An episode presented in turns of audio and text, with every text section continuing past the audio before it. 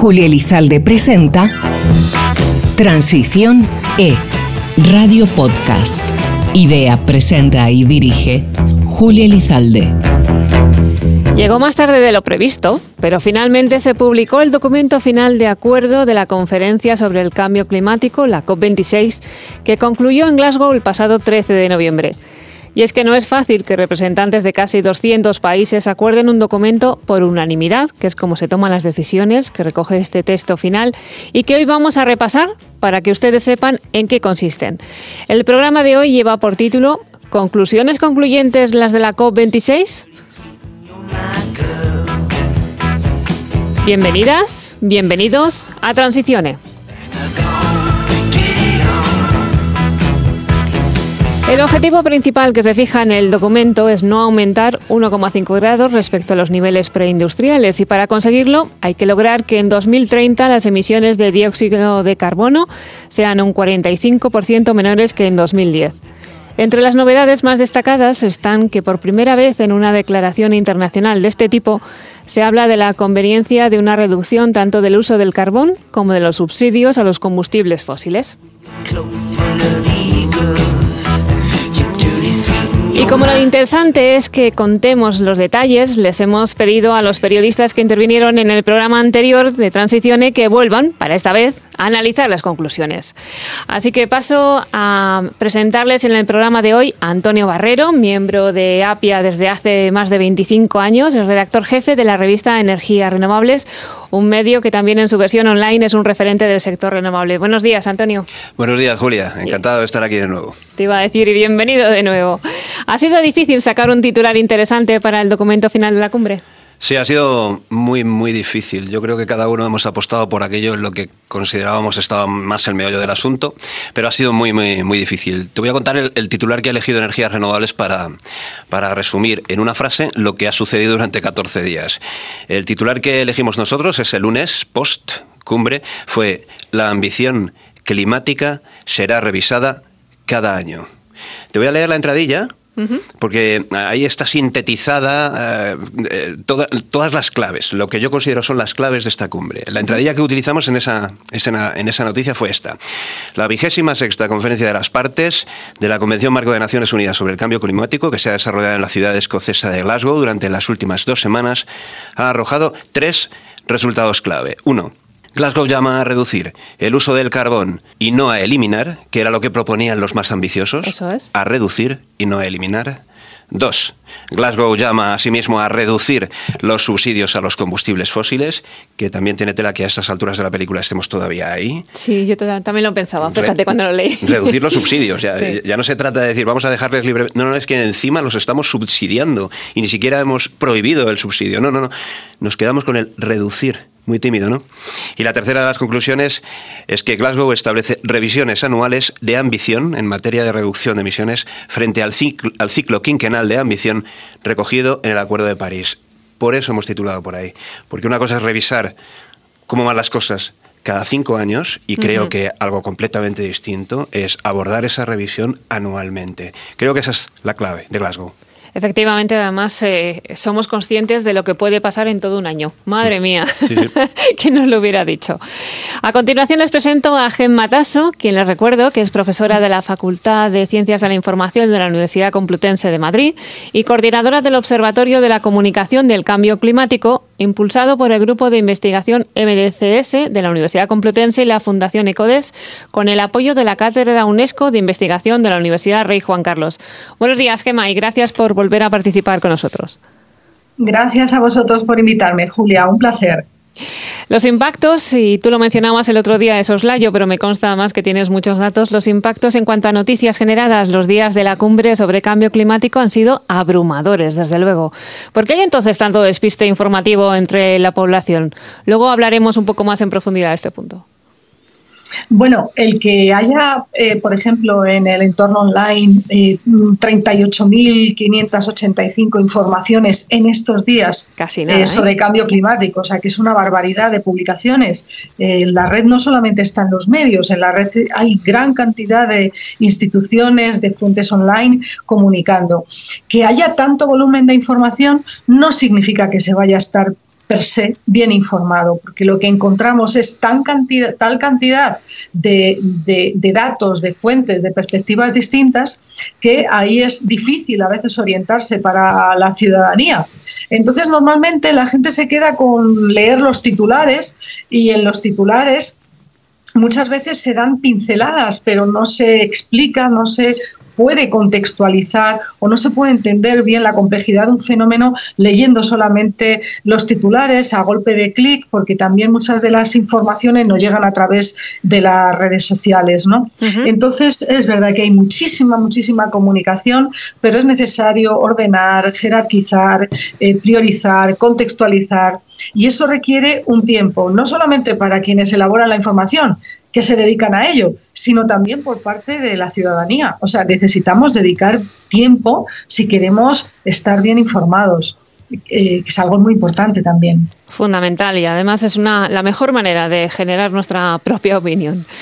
Y me queda por presentarles al tercero de nuestros contertulios, que es Luis Guijarro, periodista ambiental. Buenos días, Luis. Buenos días, Julia. Recordamos a nuestros oyentes que Luis es actualmente secretario general de la Asociación de Periodistas de Información Ambiental, APIA, y director de proyectos de sostenibilidad de Nodos, agencia de comunicación.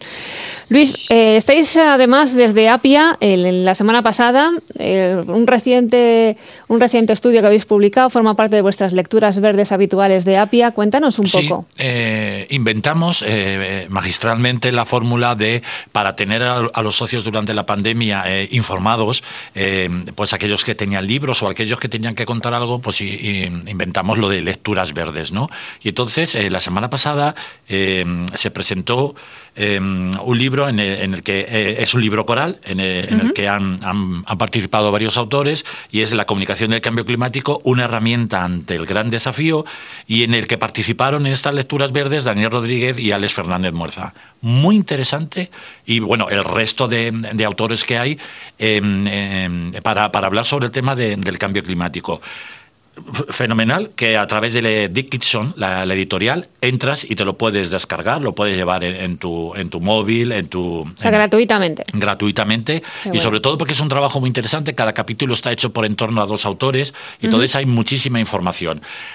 Eh, estuvo ahí casi coincidiendo con la cumbre, pero es interesante sobre todo para aquellos periodistas que quieren hacer información ambiental, pues tener una buena, una buena lectura y una buena formación. Y para nuevas generaciones de periodistas también, que igual se quieren acercar un poco más, quieren saber de qué va. Sí, en ese Lecturas Verdes eh, se habló de la parte universitaria, que salvo los honrosos ejemplos, por supuesto, de, de Gemma, que la tenemos aquí, eh, aquí con nosotros, pues un poco la información ambiental en distintas universidades responde al ímpetu y el interés que tiene tienen los profesores porque, porque esta, esta información se vaya moviendo y vaya, y vaya fluyendo. Bueno, bueno, pues contribuiremos y aquí, aquí queda dicho también que todos ustedes se lo pueden descargar eh, gratuitamente, pero mm, también que para que les sirva de contexto, de contextualización y de, de, todo lo que sirva información de lo que se puede hacer en torno a la comunicación ambiental, que es muy interesante el trabajo que se hace en general en este, en este país. Perdona Julia, y el que quiera seguir en Lecturas Verdes en el canal de YouTube de APIA ahí estamos. estamos conectados. Eso es lo bueno de las, de las eh, redes sociales y de Internet, claro que sí. Y volviendo a lo que son las conclusiones, yo decía de título conclusiones concluyentes, lo ponía en, entre signos de, interrogación, de, de la COP26. Em, ¿Por qué siempre queda después de una cumbre de estas características esta pequeña decepción? Mm, hombre, es imposible llegar a un acuerdo encima, como decíamos, casi 200 países que se pongan de acuerdo sobre algo mucho más contundente, a pesar de que sabemos todos que hace falta, pero bueno, siempre hay un, se queda, ¿no? Un resquicio ahí de decepción, Antonio. Pues voy a ser, voy a ser polémico y atrevido. Muy bien, me gusta. Mm, ¿Por qué se queda esa sensación? Pues yo creo que se queda porque en cierta medida ganan la partida o puede que la estén ganando o este episodio lo han ganado los negacionistas. Porque yo creo que el... Curioso estar, punto de vista. Sí, el estar constantemente planteando que este tipo de cumbres no sirven para nada, me parece que a quien beneficia es precisamente a quienes no quieren que hablemos sobre cambio climático. Te iba a decir que la reflexión en sí ya es un ejercicio muy interesante. Efectivamente, es un ejercicio muy interesante en todos los sentidos. Es un ejercicio muy interesante en el sentido de que se reúnen en un foro común todas las voces. Es un ejercicio interesante en el sentido de que al convertirse en foco está difundiendo un montón de información que va a llegar a la ciudadanía que seguramente no tendría acceso a esa información si no hubiese un, foro de estas características.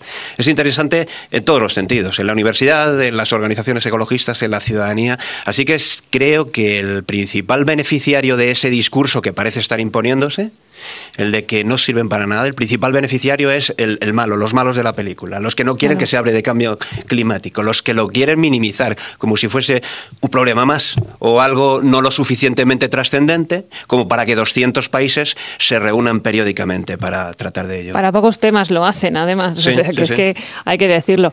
¿Verdad, Gema, que, llama la atención? Tú decías además los impactos precisamente en prensa, que se habla y, y la prensa registra lo que la sociedad también demanda en cuanto a información y lo que quieren escuchar. Por lo tanto, esta, esta conclusión, que más que conclusión suele ser un, sentimiento, ¿no? Una, una emoción así como decepcionante, yo nunca la termino de entender. Bueno, yo es que mm, eh, la comunicación en este caso es un fenómeno muy complejo porque estamos hablando de la comunicación a través de los medios, pero la ciudadanía no solamente se informa a través de los medios, tenemos todas las redes sociales y lo que encontramos son grandes diferencias ¿no? entre cómo comunican los profesionales de la comunicación de los medios y la información que luego circula eh, a través de las redes sociales. Entonces, ahora mismo contamos con un panorama eh, inmejorable en cuanto a la comunicación del cambio climático, por lo menos en relación con lo que hemos vivido hasta el año, hasta hace pocos años. Tenemos grandes profesionales, muchos de ellos especializados, comunicando a través eh, de prensa especializada también en muchos casos y también los grandes medios de prensa tienen secciones o parte de una redacción robusta dedicada al tema del cambio climático y nos han dado una información en muchos casos eh, muy elaborada y, muy bien preparada. Em, pero claro, hay que tener y ahí vuelvo a lo que decía Luis, me parece un elemento muy importante. En consecuencia, el efecto que tiene la comunicación en la ciudadanía. Los medios tienen que informar, Claro que sí. Y si los resultados de la reunión son decepcionantes, el por qué son decepcionantes, hay que decirlo. Pero claro, también hay que explicar dónde están los avances y la importancia que tienen estas cumbres. Porque si no, resulta que si decimos, no, comunicamos en negativo, esto tiene un efecto muy desmovilizador para la ciudadanía y justifica el negacionismo. Es decir, no actúo, no hago nada porque los que lo tienen que hacer supuestamente que tienen el poder no hacen nada o no hacen lo suficiente o no se ponen de acuerdo. Y los seres humanos somos muy buenos buscando excusas, es decir, para no cambiar nuestros hábitos y nuestros comportamientos. Entonces, claro, estamos en ese delicado equilibrio que tienen que tener los profesionales de la comunicación entre contar la verdad tal cual es e informar y comunicar los detalles y tener en cuenta también cómo se enmarca, cómo se plantea, cómo se presenta para no generar un mensaje que pueda ser desmotivador. Eso es, contar la verdad, estábamos eh, diciendo con Gema, Luis, pero como, como comentábamos también, no deja de ser un cierto sentimiento, ¿no? Que uno mm, concluya que finalmente es algo muy positivo o muy negativo. Yo no me he leído los 38.000 impactos que dice Gema. Sería complicado. Que son verdad. Ahí tengo una crítica, una crítica que hacer ¿eh? en, esta cumbre y en la de Madrid no pasó eso porque evidentemente la Chile-Madrid, porque por supuesto la teníamos aquí, y es que los medios de comunicación, ya lo dijimos en el anterior programa, pues no han enviado apenas periodistas. El Ministerio de Medio Ambiente, ahora Transición Ecológica, antes además becaba, becaba a las personas, que en el caso de renovables, Antonio Pepa, Pepa Mosquera estuvo en un una cumbre con una, con una de esas becas. Entonces, necesitamos periodistas allí, que los que han estado fenomenal, o sea, lo han hecho fenomenal, y las ONGs, pero también necesitamos eso, porque es que la gente incluso no podía sufragárselo, porque es que a mí me habían comentado que estaba a 1.200 euros la, la, habitación, o sea, una cosa... Sí, es que además Reino Unido es un país caro. Ha habido, ha habido medios especializados que han hecho crowdfunding ¿eh? para sufragar los gastos.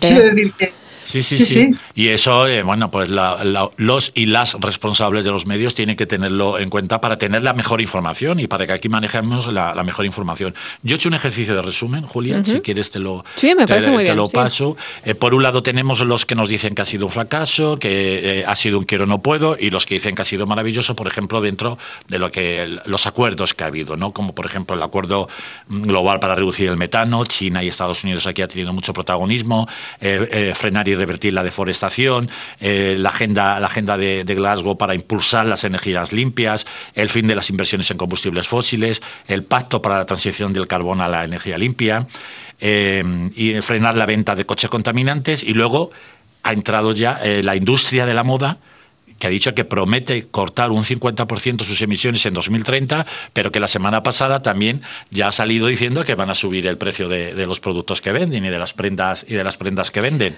Pues son detalles que luego calan mucho en la sociedad. Esos ¿eh? son los que calan. Y luego el más importante, ¿no? El acuerdo de la cumbre, ¿no? Estamos eh, eh, el último día a las 9 a las 9 de la noche. El presidente Alok Salman ya se está preparando con el resto de delegaciones, pues para leer a las nueve y media eh, eh, pues eso, el documento que presentaban, que conocido como Acuerdo de Glasgow, como el Acuerdo de París, etcétera, etcétera. Y entonces es cuando tres minutos antes el delegado indio pues dice que no, que no, que no está de acuerdo. Aquí utilizo yo lo de una imagen vale más que mil palabras o una imagen y una palabra valen lo que valen.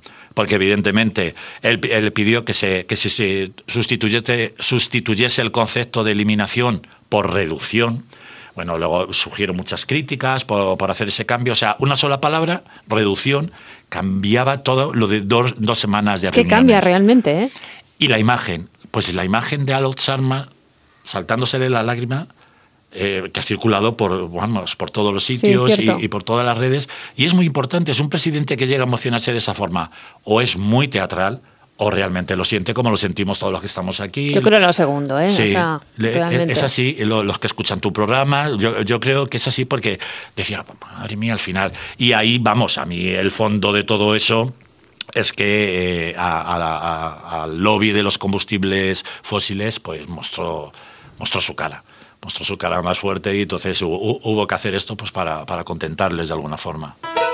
Transición E, Radio Podcast Idea presenta y dirige Julia Elizalde. Y precisamente también en estos descansos nos sirven para charlar entre nosotros y comentar que Gema también es eh, coautora de ese, de ese estudio que antes mencionabas. Sí, sí, Gema, te pido disculpas porque los nervios de la radio... No, no, no, no, por Dios, no, no, es que hay muchos autores. Ya, son muchísimos, pero sé que lo conoces y tú cortésmente eh, te has callado y todo eso, o sea, puedes incluso aportar más información sobre el libro que... Sí, porque además, eh, según ha comentado, ella ha participado en el capítulo de Jóvenes y Comunicación del cambio climático. Un aspecto muy importante, ¿verdad, Gema? En la participación y la involucración de los jóvenes en, en, la lucha contra el cambio climático. Claro, a ver, los jóvenes son en este caso los que están sufriendo las consecuencias o los que van a sufrir las consecuencias del cambio climático como un eh, impacto, en este caso, delegado. O sea, es una, lo que llamamos la injusticia intergeneracional. Es decir, son las generaciones posteriores las que pagan las consecuencias bueno, pues de, cuatro o cinco generaciones que hemos quemado gran parte de los combustibles eh, fósiles. Entonces, eh, luego también han tenido un papel muy importante. Todas las movilizaciones eh, a favor del clima llevaron en el año 2019 eh, al, el cambio climático a los medios de comunicación. Nunca se había comunicado de esa manera el cambio climático con un enmarcado claramente social, poniendo la justicia y el mensaje de la ética eh, por delante a un enmarcado que normalmente era el político, porque se hablaba del cambio climático siempre con un marcado mm, fundamentalmente político que es el que se recupera otra vez en este año, en el año 2021. Los jóvenes han dejado de tener ahora presencia ¿no? y, y eso es importante también que lo hagamos constar porque nos aporta mucho y el que los jóvenes se vean reflejados en los medios de comunicación, que vean que su acción es recogida por los medios, les empodera, ¿no? Y es muy importante porque los necesitamos ahí, porque son los que tienen que dar el paso y los que al final van a tener que poner en práctica todas estas transformaciones que estamos diseñando desde generaciones eh, anteriores.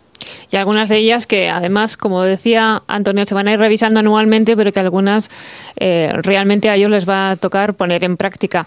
Entre las conclusiones que mencionábamos eh, antes por encima, es importante ahora recalcar que el carbón parece que ya tiene sus días contados, ¿verdad? Sí, parece que ya tiene sus días contados, pero quizás se ha quedado un poquito, bueno, no ha sido lo suficientemente ambicioso el, texto, como comentábamos al, al principio, como, como muchos esperábamos que acabara siendo. Esa pérdida de ambición creo que puede ser corregida podemos ir corrigiéndola a lo largo de los próximos años y por eso yo recalcaba el mensaje positivo de que una de las grandes conclusiones de Glasgow es que eh, cada año se van a revisar todos estos acuerdos, todos estos porcentajes. Creo que por eso hay que recalcarlo, ¿no? porque es verdad que ha habido muchas pequeñas derrotas o victorias demasiado pequeñas, hay que ir más deprisa, eso está claro, pero algunas otras cosas sí que se han conseguido. Quiero hacer un, apunte, Julia, con respecto a algo que se ha comentado antes, eh, referido a, la implicación de las administraciones en lo que se refiere a cubrir estas cumbres. En el año 2004, estamos hablando de hace 17 años, mm. a mí me pagó el viaje a Buenos Aires, a la cumbre del clima, el Ministerio, el Ministerio de Medio Ambiente. No solo a mí, sino a un montón de periodistas a los que nos sufragó el viaje y la estancia. Pero no solo a periodistas, sino que allí estuvimos además Estuvieron además representantes sindicales. Recuerdo perfectamente que el delegado de comisiones obreras estaba, la delegada de la UGT también estaba. Bueno, pues cuando hay voluntad, evidentemente eso se materializa en actos muy concretos que sirven para que estas cumbres pues tengan una mayor relevancia, ¿no? Han pasado 17 años desde entonces. El asunto del cambio climático presuntamente está más en la agenda política hoy que entonces. Sí. Y presuntamente también, a día de hoy, hay dinero. Nos está viniendo mucho dinero de Europa desde hace ya unos meses como consecuencia de la pandemia y todo esto. Y sin embargo el Ministerio no ha dado ningún paso en ese sentido. porque no ha hecho lo que ya hizo hace mucho tiempo con el objetivo con el que lo hizo? Vamos a difundir información muy valiosa porque queremos que nuestra ciudadanía esté sensibilizada sobre el particular. Es la manera que tengo yo de verlo. Eh, te, pide paso Luis, que, que sabe también mucho de esto. esas informaciones eh, luego se transformaron en las becas de las que hablábamos antes y, de las becas hemos pasado a la nada. A la nada, efectivamente. Bueno, pues eh, lanzamos el guante, vamos a hacerlo de una forma además elegante. Lanzamos el guante porque quizá para esa cumbre de Egipto, que es la próxima que toca, tomen notas del Ministerio, desde aquí les invitamos cordialmente a, a que lo hagan, eh, porque efectivamente los, los, periodistas dan mucho más que lo que es testimonio, porque luego además pueden recoger muchos detalles que aunque sean, como decíamos en este caso en Glasgow, casi 200 países, pero cada, país también tiene su interés, tiene sus focos de atención, tiene su sensibilidad sobre algunos temas del cambio climático, evidentemente que afectan más a unos que a otros. Y eso se puede reflejar a través de, de los periodistas, ¿verdad, Gema? Efectivamente. Em, el, cambio climático, bueno, pues el papel que tiene la prensa en el tema del, cambio climático es fundamental ¿no? a la hora de generar una opinión pública en una ciudadanía, pero también a la hora de ejercer presión sobre otras esferas de la vida política y también presión sobre otras instituciones. Si me puedes repetir la pregunta, porque es que me estaban llamando, discúlpame, y estaba un poquito distraída. No, pero si quieres avanzamos un, poco más, porque también hemos hablado de lo que es financiación, en todos los aspectos que relacionan el cambio climático, la implantación, la divulgación, la promoción. Y en este caso también incluso se ha hablado en Glasgow de cómo financiar todo esto que queremos poner en marcha con la transición ecológica, que, que hay que ver también esas vías, hay que hablar de ellas, hay que promocionarlas. Es otro punto interesante. Claro, y además esencial. Una de, los, de las cuestiones que se discuten como resultado de la cumbre de Glasgow es que no se ha llegado a una financiación concreta. Es decir, que no se ha concretado esa transferencia de fondos que tiene que paliar lo que se llama la justicia entre países, que no sean aquellos que menos han provocado el cambio climático y que menos dinero tienen para sufrir las para, para adaptarse y paliar las consecuencias, los que tengan que afrontarlo sin ningún otro tipo de ayuda económica, para que que nos podamos entender todos. Aquí en un país del primer mundo, cuando sucede una inundación, pues es una desgracia, es verdad, pero tenemos seguros en las casas, tenemos seguros para ir al médico, tenemos eh, eh, atención sanitaria, tenemos atención psicológica, tenemos una cobertura y prestaciones también de los distintos órganos y gobiernos eh, locales y nacionales. Cuando esto sucede en otros países donde no hay seguros de, de vivienda, donde no hay una seguridad social que alcance a todos los individuos, donde no hay coberturas porque los ayuntamientos o las instituciones no pueden facilitárselas a la ciudadanía, nos encontramos con una desgracia y con un desastre humanitario de primera magnitud. Y para eso son los fondos, los fondos de ayuda a la transferencia de los estados ricos para la adaptación a los países son para eso. Y se celebró una cumbre en este año también, que es la cumbre de, la adaptación, donde se habla reiteradamente de estos problemas. Eh, y en esa cumbre de la adaptación se establecieron una serie de premisas también para llevar a Glasgow. El problema está en la falta de concreción, en no poner fechas, en no poner cuantías, en que los compromisos sean voluntarios y no obligatorios. Ese es, pues eso, lo que llaman los ecologistas y las organizaciones sociales la falta de ambición. Y quizá esa voluntariedad es también demasiado subjetiva, ¿verdad, Luis? Sí. Claro.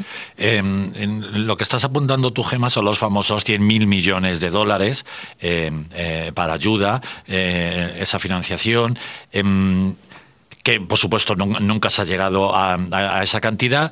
Es más, eh, bueno, por parte de la banca se ha hablado en la cumbre de un billón y, medio de dólares, pero lo más importante de todo es que antes de la cumbre había mucho optimismo y el embajador británico nos recibió aquí en Madrid y nos dijo que esta cumbre se iba a cerrar con 500 mil millones de dólares y no se ha llegado ni a los 100 mil y sigue pendiente el tema, el tema de los 100 mil para todo lo que se puede hacer con ello, como dices tú.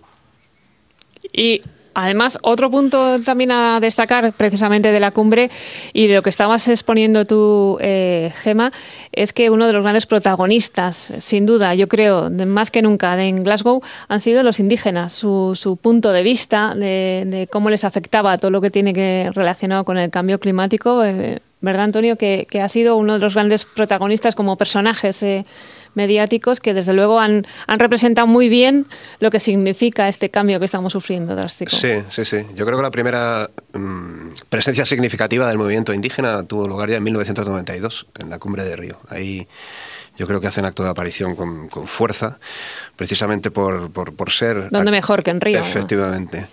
Y a lo largo de todos estos años han, han ido ganando presencia muy tímidamente, en las últimas cumbres un poco más, y, bueno, en Glasgow han, tenido una presencia significativa, seguramente mucho menos significativa de lo que, de lo que deberían. Y se han convertido en otro, en otro actor, otro de los innumerables actores que están girando en torno al cambio climático. Un actor del que seguramente tenemos mucho que aprender y que seguramente debería estar mucho más presente en las, en las cumbres. A ver lo que pasa en, en Egipto, a ver si sigue consolidándose ese movimiento. Pero, insisto, eh, me da la sensación de que de momento ocupan todavía un papel muy menos relevante, muy menos relevante del que deberían ocupar. Bueno, pues vamos a promocionar también aquí desde, la parte que, no, que podemos. Una cosita, eh, por favor, no quiero corregir a Antonio, pero la, de Río no fue de cambio climático, fue la cumbre de la Tierra. Sí, sí, lo sé. Ah, no digo, pues si nos, está escuchando algo, que, alguien que fue la primera cumbre de la Tierra, de la que, bueno, en parte todo lo que hacemos ahora aquí, de todo lo que hablamos, surgió allí, surgió allí en, Sí, por eso, por eso apuntaba un poco por ahí. La cumbre de Río sí es, una referencia. El, principio, ¿no? Es un poco el principio. Sí, sí, que luego fue la de, la de Johannesburgo, porque se hace cada, cada, cada 20 años, y, y luego ha habido una... Eh, eh, la de Río más 12, que bueno, pues no tuvo el protagonismo que tuvo. La verdad que fue un movimiento tremendo y fue el, el, impulso y el germen para que naciesen las revistas especializadas en medio ambiente, las tertulias de medio ambiente. Todo un movimiento social, ¿verdad? además como espontáneo, porque fue como diciendo, les hizo clic ahí la mentalidad. Exacto, exacto. Y aquí en España el, fue tremendo, bueno, de, de, de, de, aquellas, de aquellos lodos bosquedan barrizales, ¿no? Y, por ejemplo, la mayoría de las revistas desaparecieron. Kerkus ya estaba antes. Vamos a dar un homenaje a Kerkus que cumple este año 40 años. Y, y, bueno, el resto, pues, bueno, nos hemos ido adaptando. Efectivamente. Fíjate que el, movimiento indigenista también ha estado muy presente, por ejemplo, en algunos eventos relacionados con el Banco Mundial, el, el Fondo Monetario Internacional. Sí, cada vez son más visibles. Eh, Eso es. Yo creo que eh, entonces empiezan a aparecer y poco a poco van entrando en este tipo de foros globales en los que parece natural la presencia de los lobbies, parece natural la presencia de, yo qué sé, las organizaciones ecologistas, los gobiernos, lógicamente, pero no la del movimiento indigenista. Bueno, pues poco a poco han ido colándose en todos ellos. Recuerdo que, no, recuerdo exactamente el aniversario, era el, cuadragésimo aniversario de la fundación del Banco Mundial, el, Fondo Monetario Internacional, que se celebró aquí en, Madrid, hubo, hubo actos, estuvo el foro alternativo y la presencia indígena era muy, era muy visible, ¿sabes? O sea que sí que están, sí que cada vez se les escucha más, pero insisto, mucho menos de lo que seguramente sería preciso, porque son ellos los verdaderos custodios de, la naturaleza en los lugares más valiosos que aún nos quedan en el planeta. Claro, y para movilizar esas conciencias también de, cada cual, fue importante, yo creo, en esta, en esta cumbre, en la COP26, el, el mensaje que, trasladó el Papa, ¿no? Por primera vez, eh, no sé si, si era exactamente, no me quiero pillar los dedos, pero sí que ese mensaje, esa intervención directa que tuvo además eh, el Papa Francisco, porque además dijo que, que se, a raíz de, una reflexión que había tenido eh, con un colaborador suyo, se empezó a informar más acerca de todo lo que estaba sufriendo eh, la población y la gente en, todos los rincones del planeta por causa del cambio climático y quiso tener una participación también en esta cumbre. Además, Gemma, tú hacías referencia en el anterior programa a ello. Sí, sí, sí, claro que sí. El, Papa en ese momento eh, pues, eh, subrayó el el hecho de la emergencia. ¿no? el tiempo se está acabando y la COP es una oportunidad que no puede desperdiciarse. ¿no? Y además pues, mandó, creo que una carta a los obispos escoceses y demás, pidiendo eso, medidas concretas. Entonces, yo hay algo que me interesa mucho y es cómo conecta ¿no? el mensaje del Papa y el mensaje que hay en la encíclica Laudato Si, hablando del planeta como una casa común, con esa sensibilidad que tienen las poblaciones indígenas, como bien ha señalado en este caso, eh, Luis, a la hora de decir que son los guardianes de la tierra. Tienen un conocimiento y una sabiduría que yo creo que las sociedades occidentales tenemos que aprender a, a poner en valor. Y yo creo que los medios no eh, concedemos suficiente, eh, o los medios no conceden en general suficiente relevancia a todo el saber y a todo el conocimiento de las comunidades indígenas que llevan en el mismo territorio conviviendo durante miles de años en una armonía y en una interacción donde el sistema social el y el ecológico están adaptados. Los problemas que tenemos nosotros ahora, el cambio climático, lo que muestra es el fracaso de nuestra adaptación al entorno, es decir, no hemos sido capaces de desarrollar y de cambiar nuestras condiciones de vida sin destrozar, en este caso, la casa en la que vivimos. Entonces, lógicamente, ahí hay un aprendizaje donde las lecciones no nos las pueden dar no pueden venir del ala del neoliberalismo. Las lecciones en este caso las vamos a tener que ir a aprender eh, a otro lado, ¿no? Y vamos a tener que llamar a esos guardianes de la tierra, pues para que nos digan, por ejemplo, cómo están luchando para mantener el corredor, en este caso de la Amazonía, ¿no? Hay muchísimas iniciativas que tienen en marcha, tienen grandes valores de solidaridad y de cooperación y además hay que decir que están muy perseguidos por parte de muchos gobiernos en América Latina, que hay un índice de criminalidad asociada a la defensa de la naturaleza y del medio ambiente, que están tratando de proteger la tierra, pero no solo su tierra, también los bosques de los que nos beneficiamos todos en el planeta. Y están siendo acosados y perseguidos sin que en muchos casos los medios yo creo que estén prestando suficiente atención a este hecho. Interesante todo esto que, nos cuentas, Gema, y que invita, desde luego, a la reflexión. Pero ahora os invito a que os mojéis un poco. A ver, eh, Antonio, si tú tuvieras que, mm, organizar una de las mesas que se van a celebrar en Egipto, ¿a quién sentarías en una de las mesas? Y decir, además, no, hasta que no os pongáis de acuerdo, hasta que no lleguéis a un punto en común de acuerdo, no os levantáis. Ya pueden ser una semana, ya pueden ser... ¿A quién sentarías, por ejemplo, vamos a decir tres personajes, eh, incluso sin decir nombres, pero que representen a algo o a alguien o... Pues mira, lo primero que se me pasa por la cabeza es, eh, más que personas, países, ¿no? Por aquello de la capacidad de decisión. Sí, como representantes, efectivamente. Sí. No sé, mm. me lo pones complicado. Evidentemente, China tiene un peso extraordinario en todos los sentidos. En cuanto a emisiones, ya sabemos lo que, lo que significa. Es el primer emisor del mundo. En cuanto a, en cuanto a población, es la nación más poblada de la Tierra. Pues probablemente sentaría en torno a esa mesa a un un ah. representante del, gobierno. No sé, estaba pensando a un filósofo chino, fíjate lo que te digo, a un filósofo chino que estuviese impregnado completamente de la cultura milenaria de aquel país y al mismo tiempo de, de toda esta nueva información que, que es muy vieja, ¿no? El saber sobre la naturaleza es viejísimo, ¿no? El hombre está estudiando la naturaleza de, la noche de los tiempos.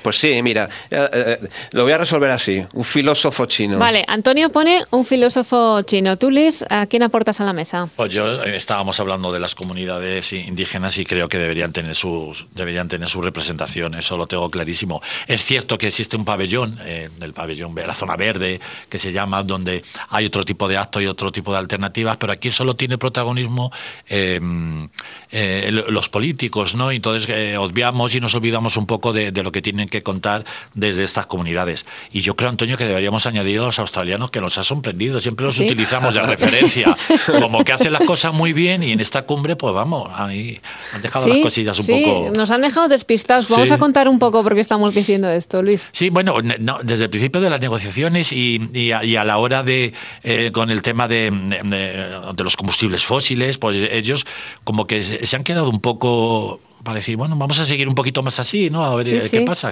Parece mentira un país, además, que, que, que, siempre pregona todo lo natural y todo lo... lo, lo, utilizamos de, lo utilizamos de referencia y, bueno, y de hecho han pasado, salvo eh, esas anécdotas, sin pena ni gloria, porque siempre tienen peso. Ellos, Canadá, siempre tienen mucho que aportar porque tienen muchos valores y sobre todo naturales que, que ofertar y, y, que ofrecer. Y por supuesto, el filósofo chino, a las comunidades indígenas. A ver, Gemma, pues te toca a ti, el tercero o la tercera persona que los medios de comunicación. No, pues moderadores, te iba a decir. moderador, un periodista ambiental. sí, señora. a ver, Gemma. Bueno, pues yo, a ver, lo primero, tiene que ser sentarles a una mesa, no se lo podemos poner un poquito más difícil. Ah, en, un césped, yo digo por la climatología, ¿no? Bueno, en ah, Egipto suele hacer bastante bueno, la verdad. se lo pondría un poco más difícil. Por ejemplo, em, bueno, se me acaba de ocurrir que yo sentaría o los reuniría en una de estas islas del Pacífico que tienen buena temperatura, pero que enseguida pues evidentemente pues están eh, muy preocupados por el tema cambio climático. Eso es buena, el, entorno, sí, sí, sí, El entorno, efectivamente. Yo creo que el, escenario, como siempre en el relato y en, los conflictos es muy importante. Pues les pondría o les situaría allí con las comunidades indígenas y les dejaría un tiempito para que ellos eh, un poco eh, vieran cómo se tiene que vivir allí o cómo hay que pescar allí, cómo hay que, o sea, les dejaba sin la visa, aún, por ejemplo, en este caso, a los señores de las grandes compañías de los, o de los lobbies, ¿vale? Y a un par de políticos relevantes en la gestión internacional de, la, de, la, crisis del cambio climático lo reuniría con estas comunidades indígenas y por supuesto me llevaría también al filósofo. Y en ese momento que bueno, que convivieran durante un tiempo esa experiencia, y que a ¿eh? pescar y estas cosas. Sí, sí, se podría hacer yo creo que hasta un reality show, yo creo que saldría de ahí. Totalmente, o sea, ya me, habéis dado pie y ya he dejado volarla. Una trama, una novela y creo que se podría hacer un, un buen un buen guion. Y un niño o una niña, eso también estaría es interesante, eso también. Exactamente, y jóvenes, sí, los jóvenes indígenas de estas islas que tienen su futuro amenazado por la subida del nivel del mar, ¿vale? Eh, que convivieran ¿no? con ellos y estuvieran allí presentes en su, en su día a día. Yo creo que una cena sería insuficiente. Yo les tendría un día, pero incluso en plan supervivencia, ¿sabes? Gema está aguerrida ahí, ¿eh? me gusta, me gusta. Yo iría, yo, mira, yo me presentaría voluntario de periodista para ir a, a cubrir Que se vaya preparando la COP de Egipto, que vamos a montar una alternativa que va a ser... Desde transición, ¿eh? que ya tendremos experiencia. Sí. sí, sí, les vamos a montar algo. Julia Elizalde presenta Transición E, Radio Podcast. Idea, presenta y dirige Julia Elizalde. Bueno, y estamos ya en la recta final de, esta, de este programa Transición que hemos dedicado a las conclusiones eh, de la COP26 recientemente celebrada en Glasgow. Y bueno, hemos eh, dicho positivos las conclusiones para uno, negativos para otro, pero ¿os parece, vosotros creéis que este tipo de cumbres se siguen, se, hay que seguir celebrándolas? ¿Tienen un sentido o habría que actualizar el, el modelo, el formato? Para mí tiene un sentido totalmente y además eh, necesitamos mi reivindicación más periodistas que vayan preparados. Y quiero citar un artículo que, publicó Manuel Planelles em, eh, en El País el 1 de noviembre de 2021. Y entonces lo tituló Las 11 claves de la cumbre del clima de Glasgow, clima y medio ambiente, ¿no? Entonces recoge en 11 claves, que como desde que es una COP hasta em, eh, todos los países que se han comprometido a lo mismo, lo recoge todo. Yo tengo aquí las 11 claves, pero luego, por supuesto, el artículo mucho más extenso para que cuando eh, tenga ese mínimo de formación, ¿no? la persona que tenga que informar sobre este tema. Y lo que decimos siempre, algo que no le, corresponde al periodista porque le, corresponde al educador, ¿no? El que haya una, formación previa. Y sí, cuando se hablan un poco de los fracasos también, que dicen, pero si no nos podemos de acuerdo las comunidades de vecinos, ¿cómo se van a poner de acuerdo 197 países? se tienen que celebrar y tienen que estar ahí y que cumplan su papel y que eh, trabajen para, para lo que se les paga. Es mi opinión, ¿eh? Pues una opinión contundente y que estamos todos un poco de acuerdo, ¿no, Antonio? Totalmente, totalmente. Mira, no me resisto a reproducir, siquiera sea brevemente, un par de párrafos de un artículo que publiqué en Energías Renovables en el, 20 de diciembre de 2019, hace dos años, eh, refiriéndome a la COP25, con un titular que quería meter el dedo en el ojo. El titular era La COP no ha servido para nada porque el debate que había en la sociedad era el mismo que hay ahora, dos años después. Y empezaba así, eso dicen los negacionistas y los mentirosos y los asnos. Y dicen que Greta es un producto de mercadotecnia. Y dicen que es una bruja. Y dicen que es una niña utilizada por sus padres. Dicen lo que dicen, aunque no vino volando en una escoba y yo no he visto salir de su boca ninguna tontería. Pero dicen que es una bruja. Lo dijo Sánchez Dragó en el diario El Mundo. Y se ríen porque no coge aviones y vino en un catamarán, ja, ja, ja. La COP no ha servido para nada, dicen, aunque ahora sé que los préstamos del Banco Santander al carbón, con el carbón ya estábamos entonces, aunque ahora ya sé que los los préstamos del Santander al carbón han crecido un 150% en los últimos años. Informe Global Coal Exit List presentado durante la Cumbre Mundial del Clima de Madrid. No ha servido para nada, aunque el número de multinacionales comprometidas a ser neutras en carbono en 2050 se ha duplicado en Madrid. Eran 90 en la Cumbre del Clima de Nueva York celebrada en septiembre, ahora son 177. Dicen que no ha servido para nada, aunque la cifra de grandes ciudades comprometidas con la neutralidad climática en 2050 ha pasado de 100, cumbre de Nueva York, a 398 en Madrid. Sí, sí que sirven. Claro que sí, Claro que sí. Y estamos de acuerdo con que seguiremos, además, eh, a través de los periodistas y de toda la información que vayamos eh, recogiendo eh, y captando a través de, Internet. ¿Verdad, Gema, que siempre hará falta esta reflexión? Claro, bueno, la información em, ambiental y, la información en concreto sobre el cambio climático es una información que ya tenemos prácticamente en la información diaria y cotidiana. Es decir, que hasta hace poco tiempo es verdad que sobre todo se producía a golpe de agenda política, como son las cumbres, o a golpe de, catástrofe o cuando la comunidad científica internacional presentaba un informe, pero ya ahora mismo la cuestión ambiental, la gestión ambiental, las medidas, las propuestas, las acciones a todos los niveles y en todas las esferas es tan transversal, afecta a todos los sectores económicos, que podemos decir que la comunicación eh, ambiental y especialmente el cambio climático es una referencia informativa prácticamente a diario, ¿no? en los distintos soportes de prensa, radio, televisión, tanto convencionales como online. Pero es que es muy necesaria. Es, que realmente es el y en eso, y en eso estamos trabajando. Esta reflexión final me parece muy interesante y con la que me gustaría cerrar el programa de hoy. Muchas gracias, Gemma Tasso, profesora de la Universidad Complutense de Madrid, por habernos acompañado. Gracias a vosotros, muchísimas gracias y buena, buen día. Buen día.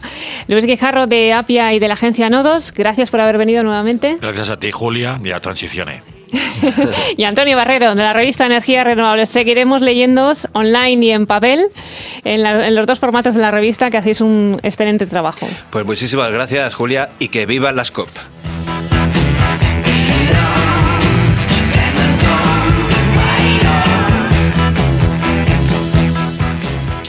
Transición E. Radio Podcast. Idea, presenta y dirige Julia Elizalde.